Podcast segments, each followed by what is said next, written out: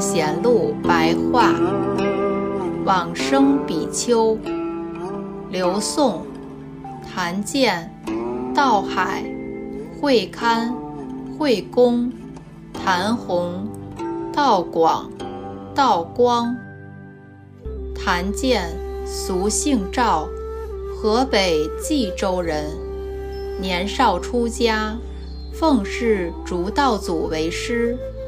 饮食清简，粗布为衣，奉行戒律。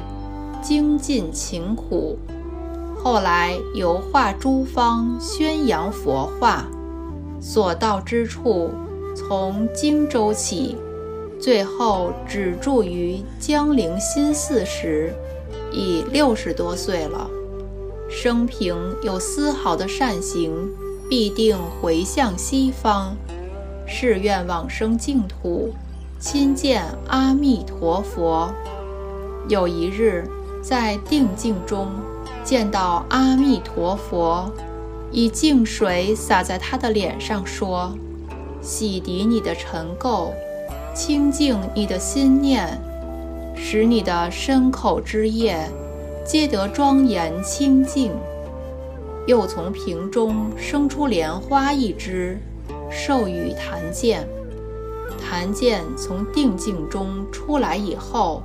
即嘱咐后世，与寺院的僧人一同叙说世间无常之事。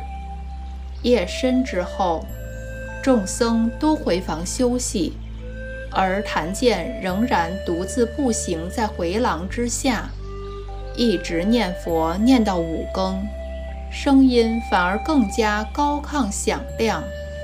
到了天亮以后。弟子们依照惯例向师傅请安问讯，只见师傅夫坐在原处不动，靠近仔细一看，原来已经往生了，时年七十岁。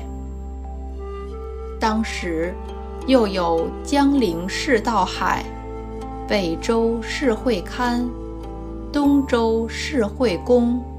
淮南释谭弘，东元山释道广，弘农释道光等，都发愿往生极乐世界。